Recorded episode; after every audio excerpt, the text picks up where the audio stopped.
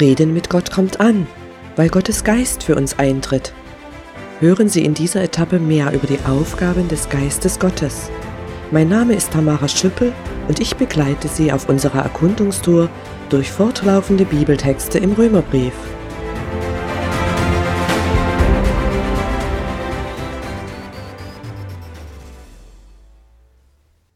Nachdem wir uns in den Etappen R33 bis R35 bereits mit dem Wirken des Geistes Gottes beschäftigt haben, kommt heute noch eine weitere Komponente dazu. Fassen wir zunächst zusammen. Jeder Jesus-Nachfolger bekommt von Jesus den Geist Gottes, den man auch den Heiligen Geist oder den Geist von Christus nennt. Dieser Geist Gottes ist unerlässliches Kennzeichen eines echten Christen. Er bewirkt, dass wir ganz sicher wissen, dass wir zu Gott gehören. Außerdem möchte uns der Geist Gottes immer zum Guten, zu Gottes genialen Zielen bewegen. Dazu zeigt er auch den Schmutz der Sünde auf. Der Geist Gottes wird die Schöpfung, die dem Todesurteil der Sünde unterworfen ist, wieder befreien. Hier schließt unser Bibeltext an, Römer 8, die Verse 23 bis 25.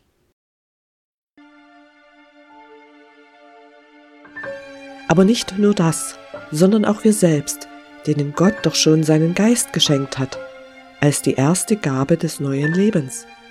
Auch wir seufzen innerlich und erwarten sehnsüchtig das Offenbarwerden unserer Kindschaft, die Erlösung unseres Körpers.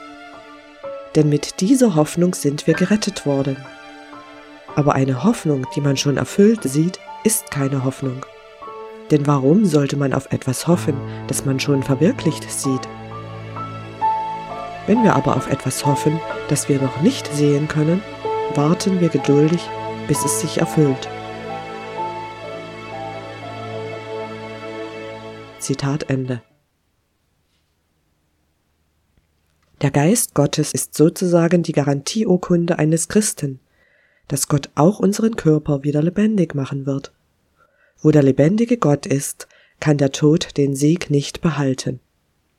Diese Hoffnung ist für Christen keine vage Chance oder ein Wunschtraum, sondern eine sichere Zuversicht. Natürlich ist es trotzdem für uns schmerzhaft, einen geliebten Menschen durch Tod zu verlieren. Aber wenn dieser Mensch zu Jesus gehörte, dann trägt uns die feste Zuversicht, dass Gott diesen Menschen wieder auferwecken wird.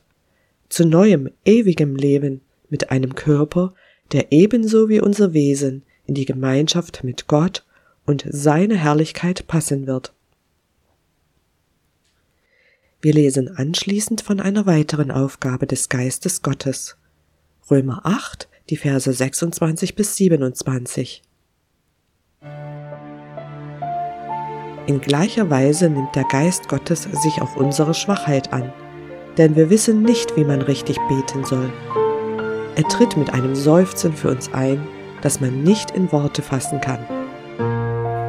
Und Gott, der die Herzen erforscht, weiß, was der Geist damit sagen will. Denn der Geist tritt für die Heiligen so ein, wie es vor Gott angebracht ist. Zitat Ende. Reden mit Gott kommt an, weil Gottes Geist für uns bei Gott eintritt. Große Worte sind nicht nötig. Jesus Nachfolger, die im Bibeltext Heilige genannt werden, können frei zu Gott, dem Allmächtigen, sprechen. Gott legt Wert auf persönliche Beziehung. Weil Gott genau weiß, was wir wirklich meinen und denken, brauchen wir ihm nichts vormachen.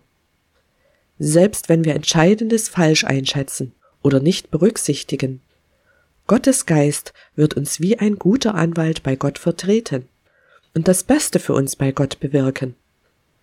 Gottes Geist möchte sie gern vertreten auch wenn sie bisher noch nie den Kontakt mit Gott suchten.